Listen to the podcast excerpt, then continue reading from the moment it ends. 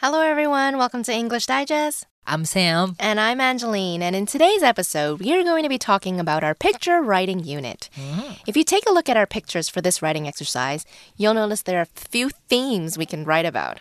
For example, homelessness, beggars, or panhandlers, P A N H A N D L E R, panhandler, or even how the general public reacts to panhandling. 嗯哼，今天呢，我们要来写一篇看图写作了。那这些图片呢，看了第一眼，大概就知道今天我们写这个文章呢，大概脱离不了这个无家可归啦，或者是我们刚刚讲的 panhandler，就是乞讨的这些人有关系喽。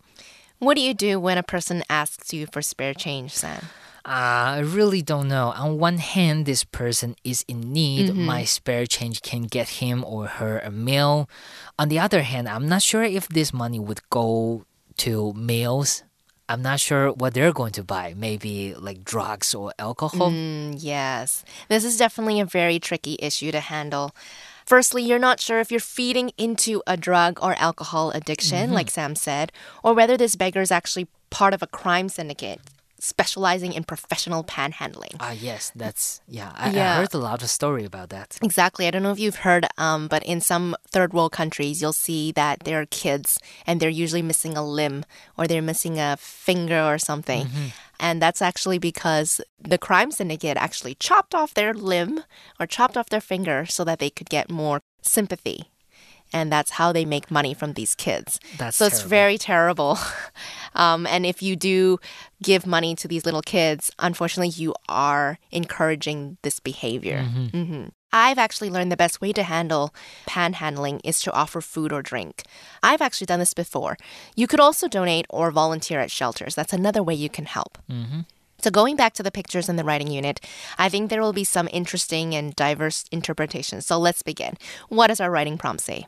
好，马上呢看到我们今天这个看图写作的提示了。他说呢，请仔细观察右方三幅连环图片的内容，并想象第四幅图片可能的发展呢。我们今天呢要写出一篇一百二十字以上的文章，文章呢需涵盖连环图片的内容，并且呢要给它一个完整的结局喽。This month's writing exercise consists of a series of three pictures. The fourth picture is a huge question mark, which means you get to decide the ending. Our writing prompt asks us to carefully observe the pictures provided and write an essay with at least 120 words. It's important to pay close attention to how the pictures relate to one another because the essay must touch on the content of all three pictures. Now, we have quite a lot of flexibility for this writing task because there's really only one thing we need to keep in mind, and that is the essay should have no fewer than 120 words. So take a moment to study the pictures carefully and jot down what you see, like the characters' facial expressions, body language, surroundings, and other important details you notice.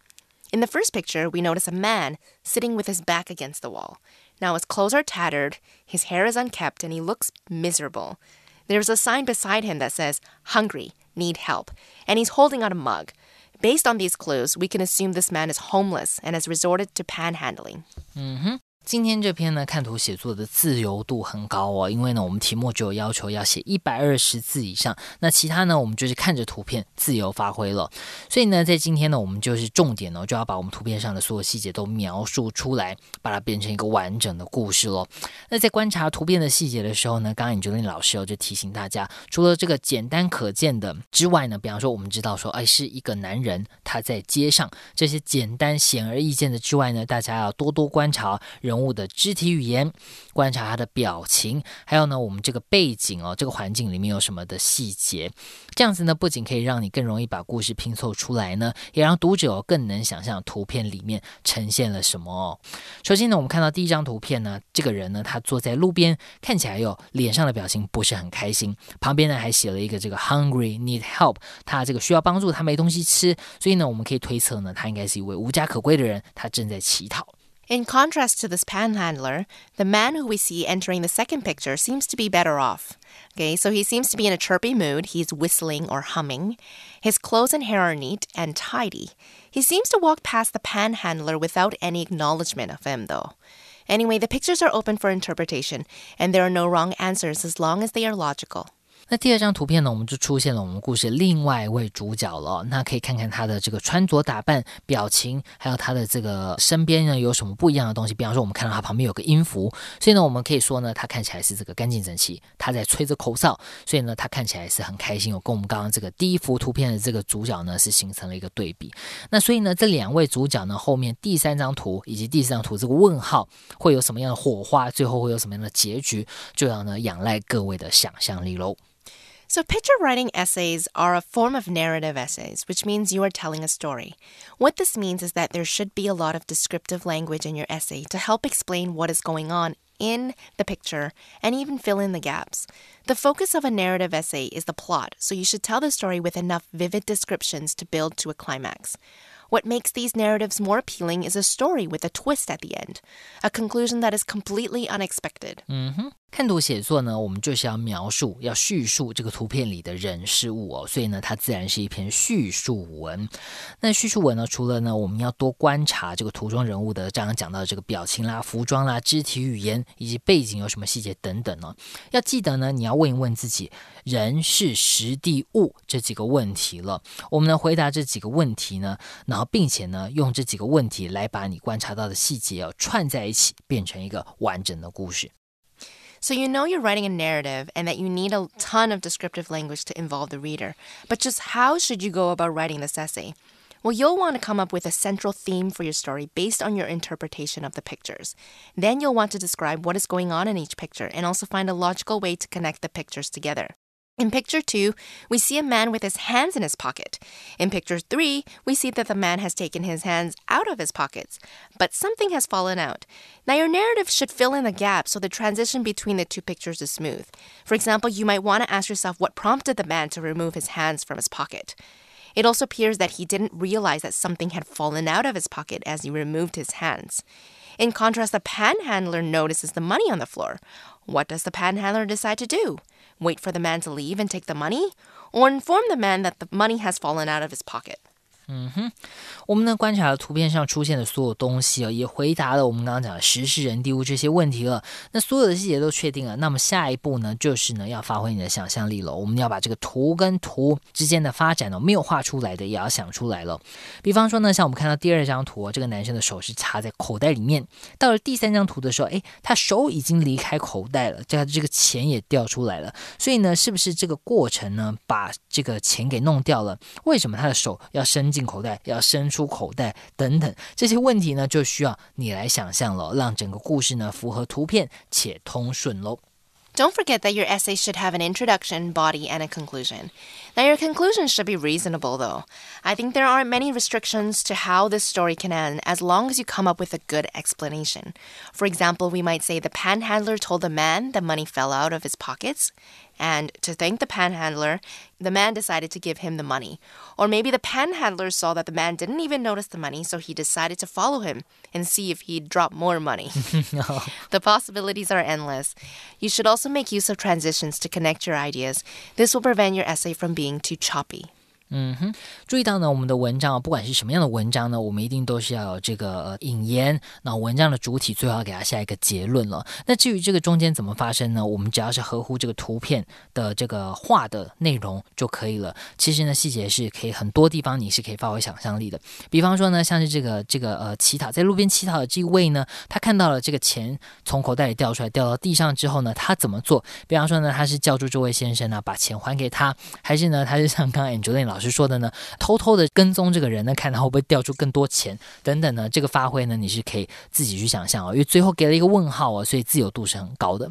Another thing to keep in mind is to ensure your writing is free from grammatical and spelling errors. Rather than using complex words that may require complicated grammar patterns, it's better to use simple and easy to understand words to avoid the possibility of getting marks docked off for errors. Your writing should be clear and concise. 嗯，没有错。写文章呢，不是要炫耀你会多难多高深的单字，还是呢你会什么高超的文法或修辞？重点呢是要读者能够看懂啊，知道你是在讲什么故事。所以在这边呢，与其用一些不熟悉的困难的用法呢，不如用你有把握的、简单清楚的把这个故事给呈现出来。这点呢，在考试的时候尤其重要喽。There are a few other things you should keep in mind. Narratives are usually written in the past tense, so pay close attention to your tenses to make sure they are consistent throughout the essay. You might find it helpful to name the characters in your story. It'll make the story easier to follow, and you can also save your word count for more important details. Okay, so now that we have a general idea about the content of our essay, it's time to start brainstorming some specific ideas for your story. We can do this by jotting down our observations beside each picture. Write down what first comes to mind when you see the picture. For example, in the first picture, you might write beggar, trash, a sign asking for money. In the second picture, you'll pay attention to the man who enters the picture. Um, this man is in a good mood. He's whistling and he's got his hands in his pockets. 好，所以呢，这篇要看图写作呢，我们知道了要写些什么，但是如何来实际来执行呢？首先呢，第一步我们可以做一些笔记哦，在这三张图片旁边写下你所观察到的重点。比方说呢，像第一张图，你就可以写下这个无家可归啦、乞讨啦、呃有垃圾在街上啦等等，所有你观察到的细节。那第二张图呢，我们就可以写说这个，比方说口哨啦、年轻男子啊、干净整齐啊，OK，把你观察到的这些线索呢都笔记下来。Now, as you are writing down ideas during the brainstorming process, you want to address important questions like who is in the picture, where are the people, when is this event taking place, what is going on. Sometimes these details may not be obvious in the picture, so you can use your imagination to answer some of them. But don't let your imaginations run too wild because remember, whatever you come up with must be logical. 嗯哼，在记录的过程中呢，我们就可以这个问一下刚刚有提醒同学的这些问题了。就是呢，时事人地物，那呢有一些事情呢是并没有被画出来的，就需要大家来脑补一下哦，把这些问题呢用想象力给回答出来。那注意到呢，不管你的想象力多么丰富呢，我们的这个故事情节呢，跟你写下来这些答案呢，一定是要这个 logical 合乎逻辑的，不要太跳痛哦。我们的故事必须是合情合理的。Another thing you want to do is observe these subjects and their body language, especially the position of their hands, as they generally represent emotions and actions. We can tell the beggar looks miserable, right? He's wearing a frown. He's leaning against the wall, feeling hopeless. Although he has a mug in his hand, we can tell he isn't actively asking for spare change. His hand is just resting on his knees. Is it because he's tired?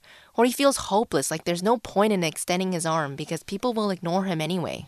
嗯哼。这次提醒大家呢，我们可以多观察表情啊，观察肢体语言这些细节。比方说呢，像是第一张图，我们的主角呢，他的表情是怎么样的？然后呢，要特别注意到他的手哦，因为通常这个手势呢，跟你的感情是有关系的。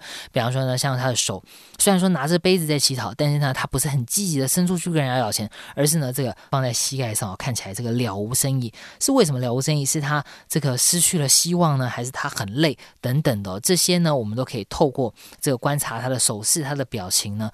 透过这些小地方呢，再运用我们的想象力来推测了。那最后呢，记得我们刚刚已经把所有在每一张图片我们观察到的点呢都记下来了。再下来，下一步呢，我们就要把这些点连成线哦。我们呢，把这些观察到的这个细节写成句子。那这些句子呢，就可以形成我们的文章的大纲喽。So, the next order of business after brainstorming is to organize the ideas into an outline. Now, an outline can help us organize the paragraphs into an order that makes sense, and it also ensures each paragraph is fully developed. Let's take a look at the sample outline in the magazine. The first topic sentence tells us what's going on in the first two pictures. The first character is given a name. It says Joshua was begging for food on the street. Then other details follow he noticed a young man walking along. The man seemed to be in a good mood. 好的，马上呢看到我们这个范例文章的大纲了。那首先呢，在一开始，我们这个文章的最开始呢，他马上给他下了一个主题句哦，让大家呢看到说我们今天写的这个主角他发生的这个地点以及时间，他在做什么事情等等这些细节，在我们的主题句。 里面呢就已经被呈现出来。他说呢，Joshua 他把这个在路上乞讨的这个男生呢，把他叫做 Joshua。他在干嘛呢？他在这个 begging for food，他在乞讨食物。On the street。OK，马上呢第一个主题句呢就把我们的这个呃人物他在做的事情跟地点都点出来了。那呢接下来他就讲了其他的细节。他说呢，他注意到呢，a young man 有一个年轻的男生呢，在这个路上走呢，然后呢，他怎么样呢？他 seem to be in a good mood。这个男生呢，看起来好像很开心哦，心情很好的样子。那第二段呢，我们预期呢，他应该就要带出转折了，马上接到我们第三张图片，发现钱掉了的这个状况。 The second topic sentence tells us what's going on in the third picture. It says, A bill slipped out when the man passed Joshua. It says, The man didn't notice. Joshua called out to the man.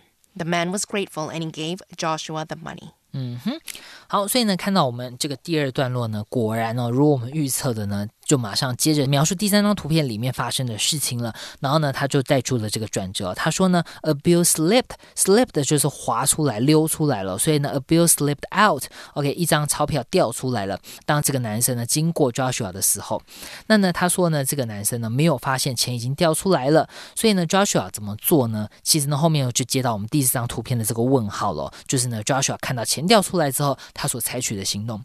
他说呢，我们的这个在路边乞讨这个男生呢，Joshua，他 call out to the man，他就叫住这个男生哦，然后跟他说，哎，你钱掉了。所以呢，最后呢有一个好的结局哦。他说，the man was grateful，这个男生呢很感激他，所以呢就把这个钱给 Joshua 了。Okay, the conclusion tells us that Joshua promised he would spend the money on food and clothes. 嗯哼，最后呢，我们记得文章要下一个结论哦。我们呢最后有一个 happy ending 呢，他就说呢，Joshua 就答应他说，好的，谢谢你这个钱呢，我一定会拿去买食物，拿去买衣服，做有用的这个用途。So I can kind of guess, or we can kind of guess based on the fact that it says Joshua promised he would spend the money on food and clothes.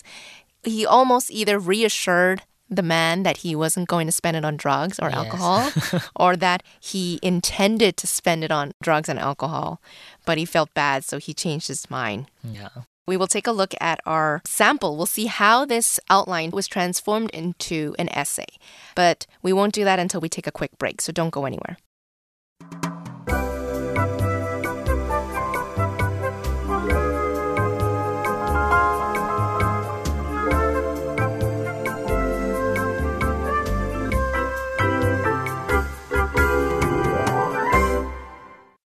Welcome back. Let's take a look at our basic sample.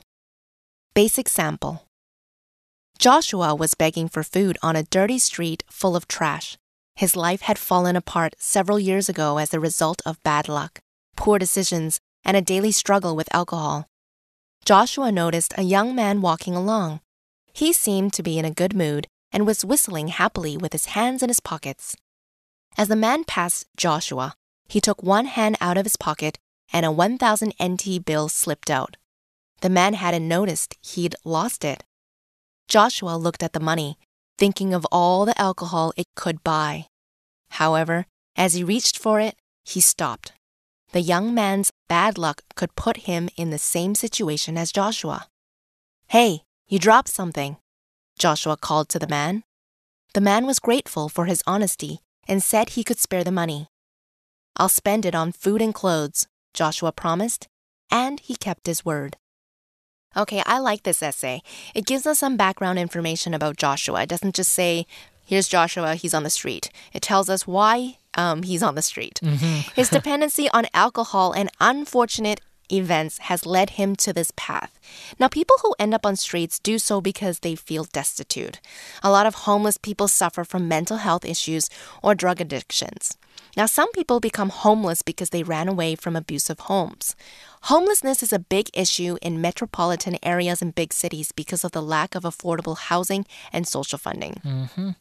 Destitute 这个形容词哦，是表示一贫如洗哦，非常穷困，一毛钱都没有了。那为什么这些人会变成如此呢？OK，homeless、无家可归，其实呢，很多并非是自愿的哦。OK，像是我们这个故事里的 Joshua，他可能是这个一步一步错误的决定，然后呢，他的这个呃对酒精的依赖等等，最终导致他变成了无家可归。但是呢，也有其他很多的可能呢、比方说他可能是有这个呃 mental health issue，他的心理健康有状况啦，或者是呢他是这个 drug addiction，他是药物成瘾，也有可能呢是他们家有状况了，比方说呢他是被虐待了，或是等等的，所以他必须要逃离他的家里。那另外呢，这个 homelessness 就是这个无家可归呢，事实上在这个大都会，比方说像台北、像纽约，是一个很大的这个问题哦，因为可能他们这个房价太高啦，或者说他们没有这个很多的援助来帮助他们有一个好的地方可以安身立命。 So, yes, it's a very important topic to talk about. And the fact that this writer included the fact, you know, how Joshua ended up on the streets and why Joshua is homeless is really good because it kind of gives you a perspective of like, you know, what is Joshua doing? Why is he there? He didn't choose this for himself, right? Mm-hmm. He's not, oh, I don't want to go to work anymore. I just want to go beg on the streets. That's not a choice that he made. Okay, the phrase fall apart means to break into pieces. For example, Annie bought some cheap shoes that fell apart after a week. Now, we can talk about people falling apart which means to experience serious emotional problems that make you unable to think or act in a usual way. This tends to happen after something traumatizing happens in your life, like when you lose a loved one. Mm-hmm. Fall apart 这个动词片语呢，就表示这个破碎。碎裂了，比方说呢，那双鞋哦，穿一周就烂掉了，一双便宜的鞋子，它的鞋底鞋面分开了，OK，这个呢就是 fall apart，或者是呢，像你的感情也可以破碎。 比方说呢，像 their marriage fell apart，他们的这个婚姻破灭了。那呢，也可以说人 fall apart，就表示呢他是精神崩溃了。比方说呢，我们刚刚说他的婚姻破灭了之后呢，he began to fall apart，他就开始这个精神崩溃了。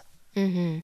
Now we know that Joshua has an alcohol addiction, and he will likely spend whatever money he gets today on alcohol and maybe some food. Now, when you have an addiction, it's something that you cannot control. So it's not that Joshua chooses to splurge on alcohol and not food. It's he needs the alcohol to survive. That's what he feels like. In fact, when he thinks about taking the money on the floor, he thinks about all the alcohol he could buy with 1,000 NT dollars. Now, this is a common assumption people make when they pass by panhandlers.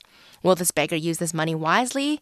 Some might even wonder why don't they find a job instead of sitting on the side of the road begging for money?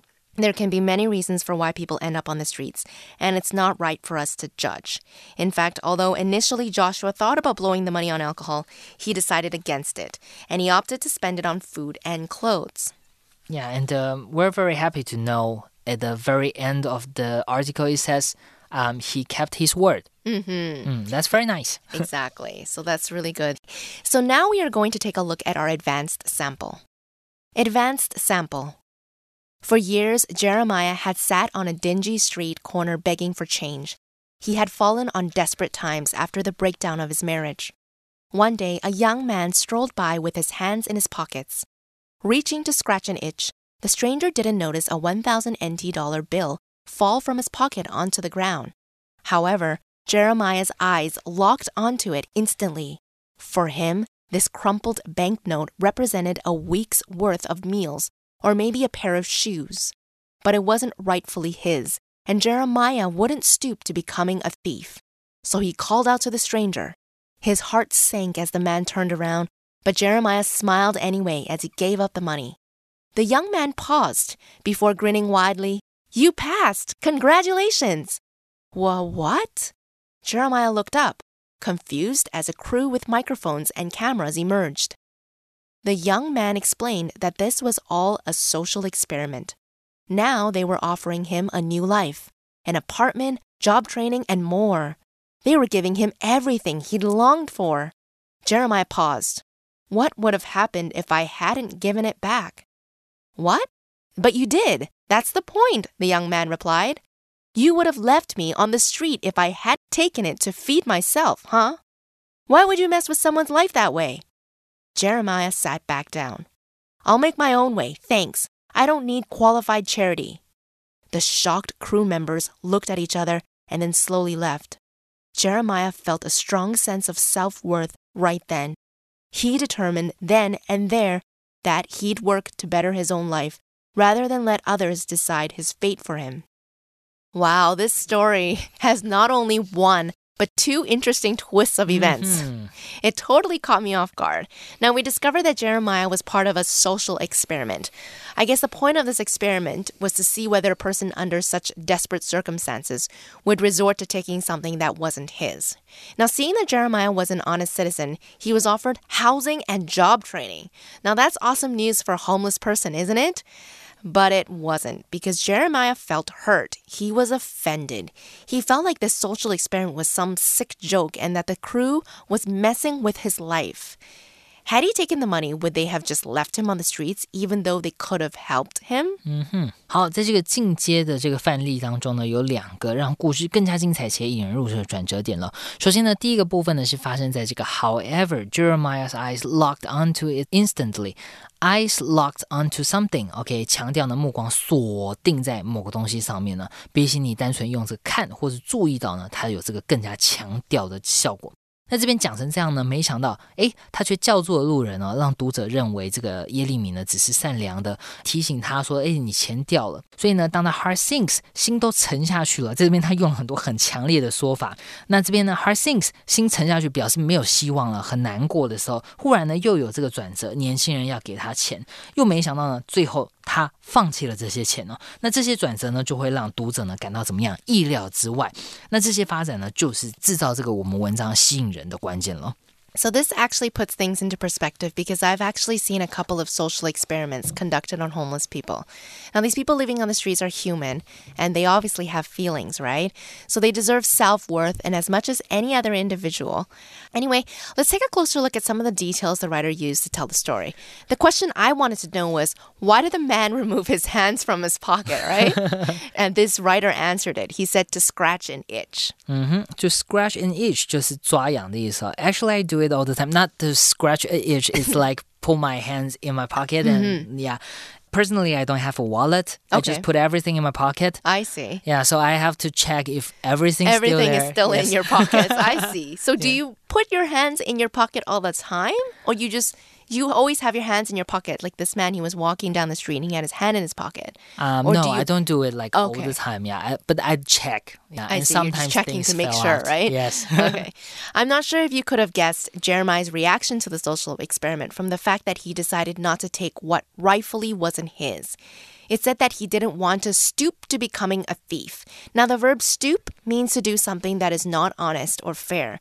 For example, you might often hear people say that they won't stoop so low or stoop to the same level as a person who has wronged them. 嗯哼 stoop 这个动词呢，就有弯腰的意思了。你想象一下中文说的这个为五斗米折腰，在这边呢，大概就是这样的概念哦。我们就说这个 Jeremiah 他是一个有尊严、有自尊的人，他不愿委屈自己，不愿意弯腰哦，不愿意委屈自己来当个小偷。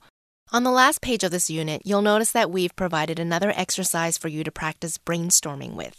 So, brainstorming promotes creativity and helps you generate ideas quickly.